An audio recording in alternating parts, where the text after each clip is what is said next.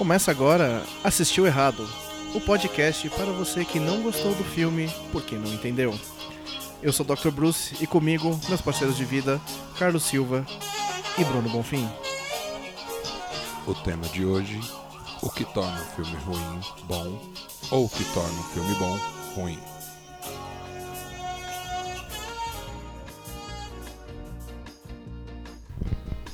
Então é isso aí, meus amigos. Aqui Carlos com vocês no comando da madrugada.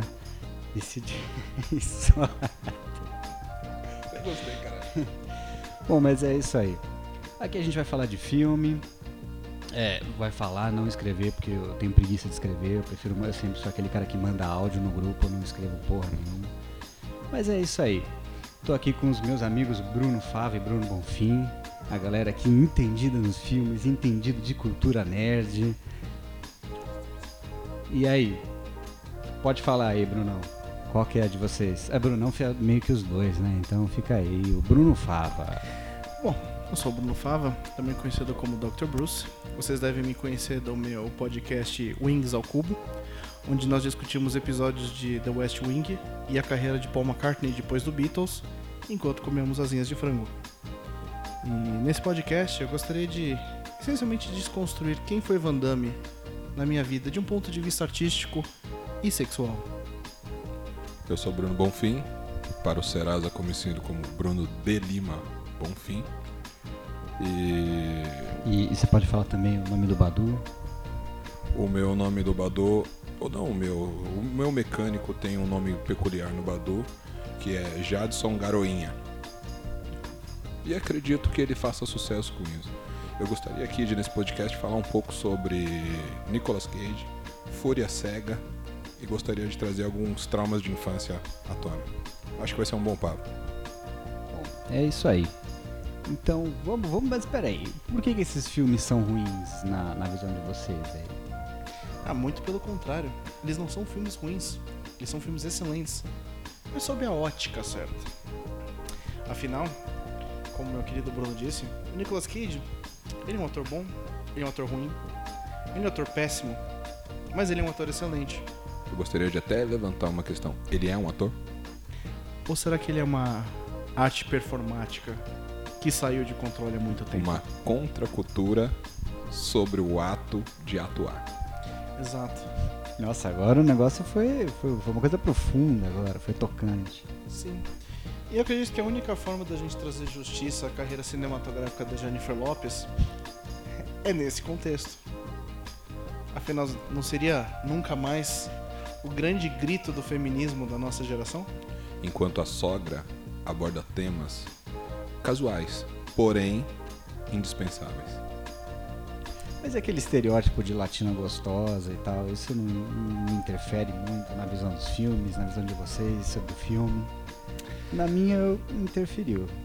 Ah, eu acho que. Eu entendo que o estereótipo da, do que você acabou de dizer começou com a carreira do Maurício Matar.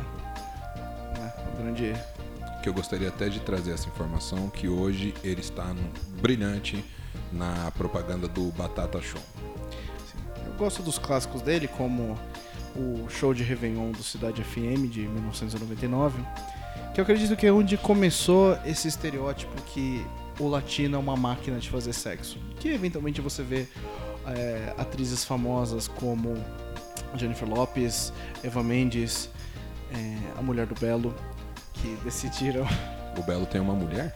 Sim, Mas que eu saiba, a mulher do Belo começou esse estereótipo em Conan, o Bárbaro, né? Sim, na segunda versão, quando o Schwarzenegger não quis participar, nós tivemos a Mulher do Belo substituindo ele em Conan, o Destruidor. Também conhecido como o que ela fazia na privada, depois do treino. Eu queria trazer só mais uma informaçãozinha sobre Maurício Matar, que é a camisa dele nunca tá amassada. É É que porque nem... eu que tô alisando ali, entendeu? Eu acho que a camisa dele é uma extensão do cabelo, né? Que tá sempre armado pra trás, sempre liso, imponente, como a couraça de um nobre tatu. Mas ele parece um coreano que não deu certo. Ele não é grande demais pra parecer um coreano que não deu certo. Ele é um coreano bronzeado que parece muito o Felipe Fogosi, do ponto de vista certo. Dependendo do ângulo. Exato. Mas isso é uma coisa que dizem sobre todos os mutantes, né? Isso, caminhos do coração. Que é um grande clássico do Brasil. Que o Brasil não soube dar o valor preciso para uma obra de qualidade, de efeito e que trazia temas profundos, depressivos, uma coisa é, contemporânea, uma coisa que a sociedade precisava. Caminhos foi o que a sociedade precisava, não era o que ela queria. Tá, legal. Mas então por que, que todo mundo é tão fissurado em Vingadores e ninguém quer saber, ninguém quer saber de mutantes? Eu acho que é porque o, é o, as pessoas desaprenderam. Eu acho que é um problema que ninguém mais assiste tela quente. Agora você tem uma grande variedade. Se você não quer assistir tela quente, temperatura máxima, essas, esses programas pró alta temperatura da Globo, você pode assistir Netflix, você pode assistir Telecine, você pode ir no seu camelô da esquina. Comprar desde o lançamento mais recente da atriz Fabiane Thompson para a produtora Brasileirinhas, até mesmo os lançamentos mais recentes de Hollywood. Então as pessoas começaram a ter o que elas acham que é bom gosto. O que não é verdade. Todo mundo sabe que esses filmes hollywoodianos contemporâneos, apesar de divertirem, não vão ter o mesmo impacto emocional de um Lagoa Azul 2, de um Fúria sobre Rodas, ou ouso dizer, o maior dos desafios em Tóquio, Velozes e Furiosos 3. O supra-sumo da, da série. Aqui a gente cai numa questão. O que faz um filme ruim ser bom ou o que faz um filme bom ser ruim? Eu acho que é a jornada emocional. É quando você assiste aquele filme que você começa a ter uma sensação grande crescendo dentro de você, mas você começa a ver que no último instante ela começa a ir pro lado errado. Quando você acha, nossa, eu acho que esse filme vai ser bom, e você começa a ter raiva. Ou, nossa, eu acho que eu vou dar risada, mas você começa a ter raiva. Ou é aquele drama que você começa a ter raiva do vilão, mas você começa a dar risada. Mas é uma sensação emocional que te sobrecarrega. Como um espirro ou um orgasmo. Eu senti isso no primeiro Triple X e no segundo, que inclusive eu acho que o que faz um filme ruim ser bom é quando você compra a ideia da maluquice dele. Sim. Ele te traz algo que é insano, algo que não funciona com um orçamento que geralmente não é apropriado para aquilo, mas que te causa uma coisa de porra, paguei pra ver isso. E aí você se arrepende e não consegue admitir. E você acaba gostando daquilo e quando passa na TV você se diverte, ri alto, isso que já causou até separação na família e tudo. Exatamente. É, eu acho que é isso mesmo, é quando o, o filme ele te afeta de alguma forma, quando você não fica em- passivo em relação a ele e tal, não sei o quê. Eu acho que tipo, quando o filme te marca, ele pode não ser bom, mas ele pode ser bom pra você, ué. Ninguém, ninguém tem essa, essa coisa de, ah, que só gosta de coisas boas e tal, porque isso é uma mania que muita gente tem, né? Principalmente agora que todo mundo tem muito, as opiniões têm muito valor e tal. Então fica uma coisa do tipo, tudo que eu gosto tem que ser bom. Eu acho que isso é muito valorizado, assim. Se a gente tirar um pouco desse espectro, acho que a gente vê que tem um monte de coisa ruim que é boa e diverte. Tem filmes ruins que às vezes uma única coisa te impressiona muito. Tem um filme A Colônia, do mestre Van Damme, que eu sempre fico muito, muito impressionado com efeitos visuais. Porque no filme, é, você realmente acredita que o Dennis Rodman é um ser humano, com os efeitos visuais que eles usam. Obviamente que quando ele abre a boca ou ele começa a se mexer, você claramente vê que ele é um efeito especial. Mas muitos anos antes do Groot, do Guardiões da Galáxia, nós tínhamos Dennis Rodman, que emendou essa carreira fazendo Simon Says, onde ele faz um agente da CIA com cabelo rosa e 2 metros de altura, parecendo essencialmente a vendedora de chili beans mais perigosa do mundo, é, numa missão de aventura, de explosão, de altas emoções. Gostaria até de trazer aqui, se vocês me permitem, o Carlos, o Bruno. é, a tecnologia antigamente era muito mais avançada. Por exemplo, a outra face, com Nicolas Cage e John Travolta. Você não sabia quem era quem. Que era um atuando com uma máscara do outro. E você achava que um era o outro. A outra face, nesse caso, é uma alegoria para ambos os personagens, eu acredito. Exato, e tanto para um quanto para outro. Fascinante. Al- Alguns dizem que foi o ponto alto da carreira do John Woo. E eu gosto de dizer que sim. Ainda defendo que Black Dog com Dolph Lundgren foi o melhor filme dele.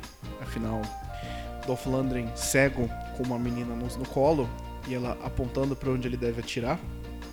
É um verdadeiro cinema como arte. Eu ouvi dizer que depois desse filme ele chorava num beco do Queens. Mas não é confirmado. Mas chorava por quê, hein? Eu acho que tinha algum maluco ali atrás também. É satisfação. Quando é assim, quando a alegria vem, você não consegue se conter, você chora. Eu mesmo sou um rapaz que é sensível. Eu cometo erros na minha vida, mas eu me arrependo depois. Você tocou num ponto de ser sensível e arrependimento. Eu acredito que isso encapsula muito bem a carreira do que eu considero que eventualmente vai se tornar o grande herói desse podcast. O senhor Nicolas, entre aspas, Cage Coppola. Talvez um dos melhores atores de todos os tempos. Um ator que eu acredito que o cinema foi inventado aguardando o seu surgimento. Acredito que sim, eu queria até ler aqui uma sinopse breve e mal escrita de uma grande rede de distribuidora sobre um, um, um clássico desse mestre da sétima arte. Cameron Poe é condenado à prisão após matar uma pessoa para defender sua mulher. Quando ganha condicional, ele pega carona num voo que está cheio de criminosos para rever a família. Durante o voo, o avião é dominado pelos prisioneiros, mas ele precisa sobreviver para tentar contornar a situação.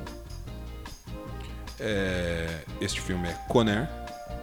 Acho que é um dos maiores clássicos de todos os tempos. Isso a gente não tem nem como questionar, porque tem tatuagem sobre isso. Tem gente que já usa a regata branca de Conair. O cabelo foi um marco de uma geração.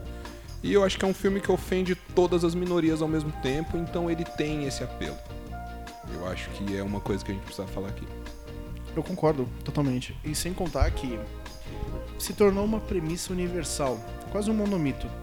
Essa história final de uma pessoa desconfortável em um transporte público cheio de, de bandidos cometendo crimes foi exatamente a premissa para o documentário sobre a Gaviões da Fiel, que saiu alguns anos depois. Eu não tenho como discordar. E esse filme ele traz peculiaridades sobre a questão racial, sobre a questão de gênero. Ele aborda companheirismo, amizade, insulina. E tudo isso com os estereótipos de maior mau gosto para todos, essencialmente todas as minorias que estavam na moda na época. E as que não estavam na moda também. E eu queria trazer aqui uma coisa que chamou atenção, que é o baixo orçamento. Porque aquele avião não estava voando durante as filmagens. Era tudo no chão e era mentira. E também não teve como contratar um latino e um homossexual, então eles juntaram os dois num papel só e colocaram uma metralhadora na mão dele. Pra indicar que ele também tem um passado criminoso, né? Exato. Então ele usa um vestido. De cor lilás, é É. muito bem.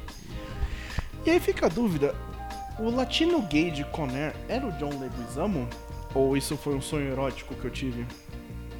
Eu não tenho como confirmar essa informação, mas o psicopata mexicano era o Machete. Era o Danny Trejo, sim, eu lembro disso. E o vilão principal era o vencedor do Oscar, John Malkovich.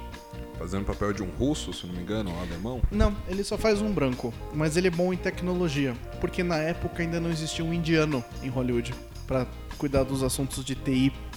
Na época o hacker ainda era branco. Vi de Angelina Jolie na sua obra seminal Hackers, que foi responsável por lançar a carreira do Prodigy e nada mais.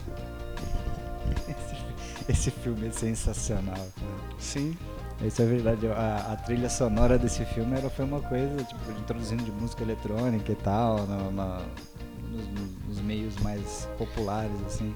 e era um filme que trouxe vários clichês de o que era ser maneiro nos anos 90 ao mesmo tempo. Então, cabelo com aquelas mini chuquinhas, Patins. patins inline, que era o ápice do transporte maneiro. Na época, o patins inline é o que a Ferrari foi nos anos 80, ou que o Uber é nos dias de hoje, Ou que a Belina Del Rey foi em 96. ou que a Belina Del Rey foi naquelas três semanas de 1996 que ela foi importante. É, sem contar que vários atores ali foram pagos. E um mérito, porque poucos ali foram muito adiante. Angelina Jolie eventualmente se casou com o Brad Pitt. Tinha aquele cara lá que fez o, um o papel, acho que foi do Salsicha, no Scooby-Doo. Do Scooby-Doo, Eu não é. vou lembrar o nome desse ator. É um grande ator também. Sim. agora ele é esquecido, mas é, é, é de propósito.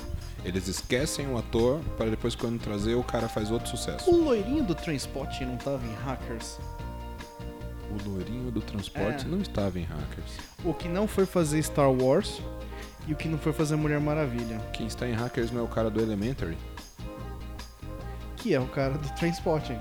Então é ele. Ele tá em tudo isso aí. É, o, o- o- um dos personagens do Trainspotting tá em Hackers. Porque ele é um cara que passou os anos 90 Estragando filmes. estragando filmes. Sim, Ele estraga qualquer produção que ele entra. A Ele produção era- pode ser boa. ele é a versão artística de maionese.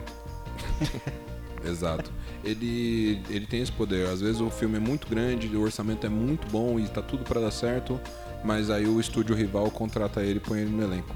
Sim, ele é um Samuel Jackson ao contrário. Eu queria ver ele em Titanic. Às vezes ele tá e a gente não lembra, porque fora o Eu Sou o Rei do Mundo, é, ninguém lembra de nada do Titanic. Ah, e ter transado dentro de um carro, que foi uma modalidade muito popular em estacionamento de show do sertanejo. Eu assisti 32 vezes Titanic e uma vez eu fiz um livro ilustrado sobre Titanic porque a minha avó gostava muito. Mas era no VHS, você tinha que trocar a fita. É, a minha avó tem um probleminha de memória, então a gente colocava ela outra vez e ela continuava assistindo isso, que era o único modo de conter. Você nunca tentou aproveitar que a sua avó não tinha memória e a segunda fita você trocar por Lagoa Azul pra ela imaginar que eles naufragaram e depois eles passaram o resto da vida transando numa ilha? É, eu não tinha muita opção. Na verdade, a única fita que eu tinha fora o Titanic era um DVD ao vivo da Cristina Mel, que não é. Mas na sua casa não tinha o DVD da Montserrat? Eu não tinha, era um ambiente é, totalmente religioso. Então, mas o. Existem três artefatos que todo mundo tinha em casa: o show da Montserrat, que inexplicavelmente alguém ganhava, o CD de Natal da Simone e pelo menos uma peça na cozinha feita de Duralex. Existiam três coisas que eu não tinha em casa: comida, um tapete na sala e dignidade. Você toca no ponto de dignidade e me faz pensar em Cidade dos Anjos, outra obra de Nicolas Cage. Que reúne um dos maior dupla de todos os tempos, que é Meg Ryan e Nicolas Cage. Exatamente. E esse filme foi influente por duas coisas. Primeiro, introduziu Mullins a Sarah McLachlan com a música Angel, que depois eventualmente virou música de propaganda da Unicef. E introduziu o que eu gosto de pensar, que foi o a, a narrativa crepúsculo, né? Da menina branca sem personalidade que se apaixona por um ser sobrenatural. Que você vê em filmes como Crepúsculo, Entrevista com o Vampiro ou No Colo do Centauro, a minha, o meu romance erótico que deverá ser publicado dentro dos próximos três meses pela editora Paulus. Encontro marcado com o Brad Pitt, que ele volta e ele é a morte. Exatamente. Pra quem não conhece, é... Cidade dos Anjos é a história de Meg Ryan interpretando uma mulher que faz medicina, que é médica. E ela conhece o personagem de Nicolas Cage, que é um anjo, que para fins desse podcast nós vamos chamá-lo de Nicolas Cage. E Meg Ryan de Meg Ryan. No Nicolas Cage. Nicola- Nicolas Cagiel, porque é o nome de anjo. E ele é um anjo que não pode ser ferido, porque ele tem poderes de anjo, mas ele decide sacrificar sua imortalidade para ficar com a mulher que ele ama. E é interessante, porque aquele arquétipo do. Ah, quando você tem um, um ser sobrenatural, sexy, belo, um anjo sensual para se apaixonar pela Meg Ryan, que ator que você pensa? Nicolas Cage. Lógico. Porque o Nicolas Cage é um ator versátil. Ele pode ser um feiticeiro, um aprendiz de feiticeiro. Eu tenho muito medo do que aconteceu com o Nicolas Cage, dele ter deixado de ser anjo pra ficar com aquela mulher e 10 anos depois o casamento tá estagnado. Porque aí é- ele não tem pra onde voltar. É. Não, mas que imagina, ele morava no céu. E, e no céu tem coisas do tipo Doritos à vontade. Ali não teve 7 a 1 Ele o PlayStation 5 no céu. Não, e eu fico imaginando ele procurando emprego na Terra, porque o currículo dele é zero. Ele não tem uma formação, ele não tem uma língua. E, e hoje, se você não tiver pelo menos mais uma língua, você não souber alguma coisa de TI, você não entra numa É empresa. verdade. Eu duvido até que ele tinha pacote Office. E um LinkedIn. Não tinha LinkedIn. Ela tinha medicina. Ela tinha tudo pra se dar bem, conhecer um médico bem sucedido e se mudar com as suas coisas, o seu cachorro e levar tudo que você tem na sua casa pra uma outra casa que também é sua. Mas acho que no filme ele não termina morrendo. Ele bate no Ou ela elevador. morre. Ele cai no negócio do elevador e ele morre. Alguém. Ele morre, né? Ou ela que morre. Eu lembro que alguém morre. Ele morre e volta pra praia junto com os emos lá que fica cultuando Ah, é. o sol. Os anjos que matam. Mas assim, o que, que acontece com um anjo que deixa de ser anjo e morre? Ele volta a ser anjo? Ou será que ele vai pro inferno? Que Deus não deve gostar de cara que se demite e depois bate na porta querendo emprego de volta. É que eu acho que nesse conceito ele pode voltar a ser anjo numa boa. Até porque Deus não tá nesse filme por conta do orçamento. Mas um ponto É, de atenção que a gente tem que trazer pra esse filme e que é preocupante e que corrompeu uma, uma, uma- geração inteira é que ele trouxe um precedente para as pessoas ficar aplaudindo o pôr do sol. Que lá eles ficam cultuando o pôr do sol. Na praia todo mundo de preto e olhando pro sol como se aquilo fosse uma maravilha, mas tem todo dia. E agora aqui tem praça pra isso e o povo vai lá usar droga. Bom, mas vamos voltar um pouco ao assunto aí que a gente tava falando do Nicolas Cage. Nicolas Cage que tem uma obra bastante vasta aí, né? Ele é uma espécie de Samuel Jackson branco, né? O cara tem um filme até dizer chega. Sim. E um filme assim que eu acho muito interessante, é um filme é Bangkok Danger. Alguma- alguma Perigo em assim. Bangkok. Perigo em Bangkok. Que é um filme completamente absurdo. O cara é tipo um ultranacionalista que resolve ir pro Afeganistão de barco. É, assim, tirando a atuação dele, assim, e tudo, é.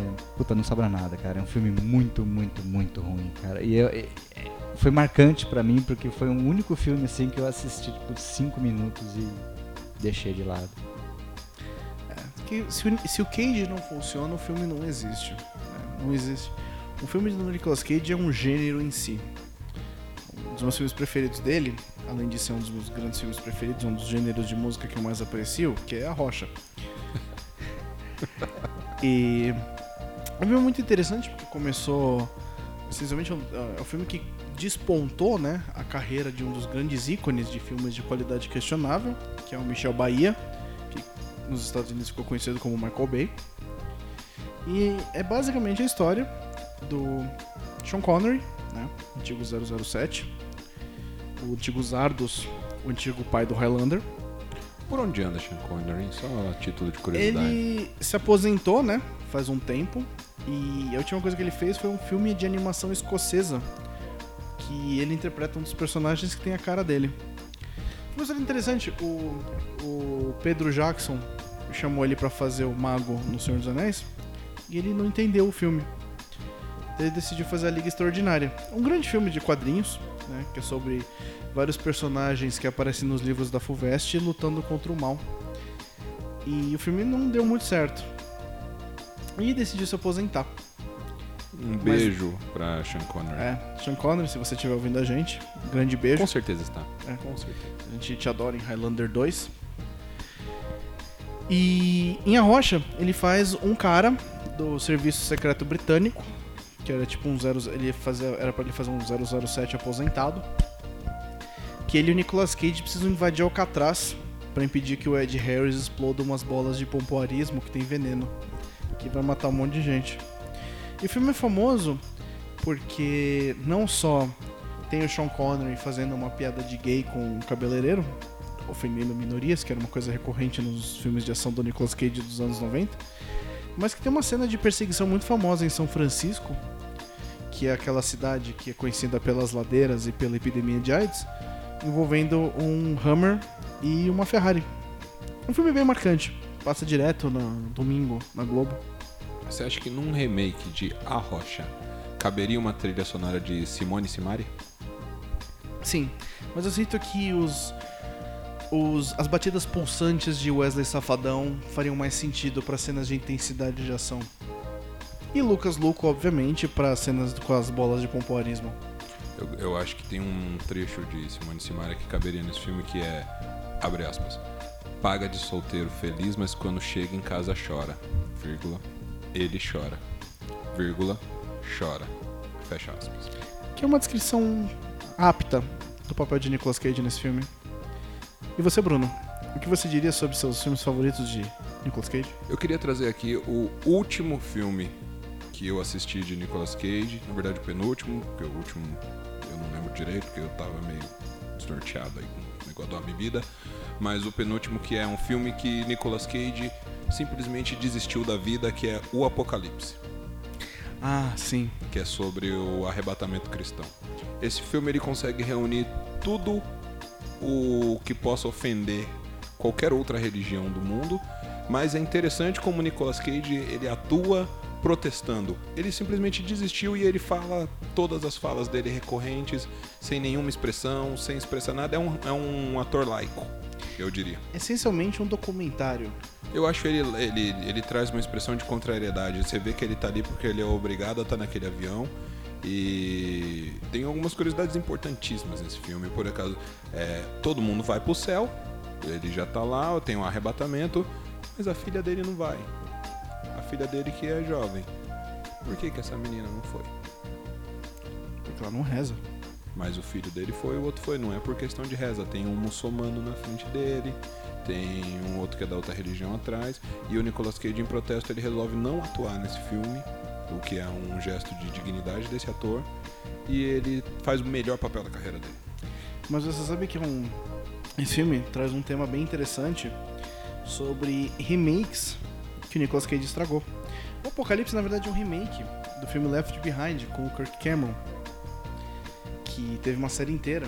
Que um dos atores, inclusive, que faz o personagem do Nicolas Cage é o Luis Gassa Jr., Que foi arrebatado na vida real. que foi arrebatado na vida real e era famoso por ser o parceiro negão do Chuck Norris em vários filmes. É, e no Águia de Aço.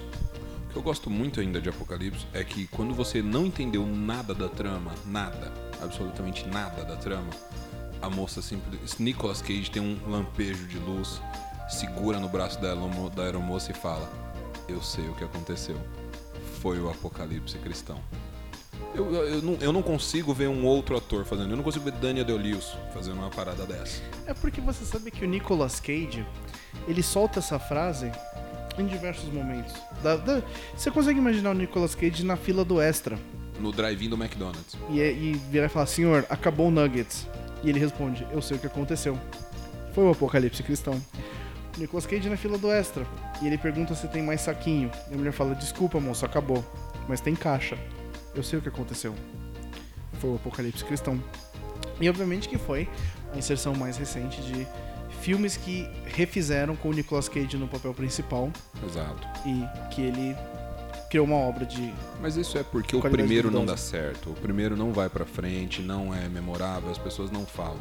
Aí você traz o papelzão, você pode fazer até o mesmo filme, que nem agora que o Ridley Scott trocou o Kevin Spacey pelo Christopher Plummer. Eles deviam fazer isso com todos os filmes e colocar o Nicolas Cage. Tem filme aí que não devia ter inteiro. Ele, ele atua em qualquer filme. Sim, Ele tem talento. eu claramente consigo ver um remake de Tubarão com o Nicolas Cage no papel do peixe. Com certeza. E ele consegue fazer Professor Aloprado com Ed Murphy. Sim. Fazendo o Ed Murphy gordo e o Ed Murphy magro de blackface e ser ofensivo. Porque um filme verdadeiro do Nicolas Cage tem que ter um quê de ofensa. Em O Sacrifício, o remake do filme clássico dos anos 70, ele se veste de urso e bate numa mulher. Este é um- um- uma das provas de que as habilidades do Nicolas Cage em estragar filmes muito bons é comprovada. Ele estragou o Sacrifício. Ele conseguiu estragar uma trama como O Senhor das Armas, que todo mundo gosta, mas é um filme que Nicolas Cage ele tenta muito a fundo acabar com o filme. É, tem Nicolas Cage sendo mago. Tem quatro filmes de Nicolas Cage medieval. Isso a sociedade não está preparada. O Nicolas Cage, ele refaz filmes de Nicolas Cage ao mesmo tempo. né? Lembra que Nicolas Cage fez dois filmes que ele vê o futuro. Um com matemática, o outro com... Eu quero dizer telepatia, mas eu não sei direito dizer ao certo. Ele fez dois filmes que ele é um mago, um bruxo. A gente nunca viu um outdoor dizendo quer saber o seu futuro e com um WhatsApp do Nicolas Cage dizendo que ele traz a pessoa amada e que ele consegue resolver umas coisas na Castelo Branco perto daquela igreja Deus e Amor ali. E ele fez o remake de 60 Segundos, que começou uma longa linhagem de Nicolas Cage estragar filmes com veículos. Ele fez um filme que ele é um motorista do diabo, em Motoqueiro Fantasma. Depois ele fez o Fúria sobre Rodas, que ele é um motorista do diabo num carro. Mas antes disso, ele fez um motorista que roubava carro. O Nicolas Cage gosta dessa. ele- o Nicolas Cage tem essa coisa de ficar refazendo. Ele, ele, ele se reconstrói bastante. Eu gosto de pensar que quando. Foi o Cazuza ou foi o. O, o, Raul Renato Seixas que Russo? falou. Ou o Renato Russo que falou sobre ser uma metamorfose ambulante? Foi o Raul Seixas. Foi o Raul Seixas, né? Acho que quando o Raul Seixas fala sobre ser uma metamorfose, uma metamorfose ambulante, ele tá falando do Nicolas Cage, que fica refazendo seus mesmos filmes. Eu sei o que aconteceu. Foi o apocalipse cristão. E com essas sábias palavras, deixamos aqui o nosso primeiro episódio de Assistiu Errado. E é isso aí. Se vocês gostaram, se vocês não gostaram, o que vocês querem ouvir na próxima, deixa aí algum comentário pra gente. Se a gente tiver tempo, a gente vai ler. Se a gente não tiver tempo, você perdeu o seu, mas até aí nada interfere. Bruno, você gostaria de deixar algum abraço pra alguém, algum alô carinhoso pra sua amada? Eu queria aqui abrir esse quadro chamado Patrocínio Não Pago de Estabelecimento Duvidoso com Gera Drinks. É um maravilhoso hot dog em Barueri. Eles entregam a Itaipava até às 3 da manhã na sua casa. Você pede pelo WhatsApp na comodidade do celular. E o hot dog você ainda pode escolher dois tipos de salsicha, a Aurora e a Sadia. Então você tem, é variado. Queria deixar aqui esse, esse abraço, dizer que eles me atendem muito bem e deixar um número aí. Eles atendem de segunda a sexta, da meia-noite às três da manhã. A mensagem é criptografada e está escrito sua melhor opção na madrugada. 011 97742 0949. Gera Drinks, não é um puteiro. E eu queria deixar um abraço para os nossos fãs recorrentes: Sérgio Reis, Cláudia Raia, Johnny Depp e, é claro, seu Osvaldo, da Volkswagen Carayuga, na Zona Leste. Eu queria só deixar um, um abraço, só interrompendo aqui, para Oscar Schmidt e dizer que aquela vez que ele jogou aquele carrinho de supermercado em mim no Pão de Açúcar vai ter volta. E é isso aí, nesse clima de amor e bastante alto astral, aqui a gente vai se despedindo dos nossos amigos porteiros e caminhoneiros aí que estão escutando a gente pela madrugada. Um abraço para todos, paz no coração, gente. E segurança no trecho acima de tudo. E tomar um rebitezinho, né?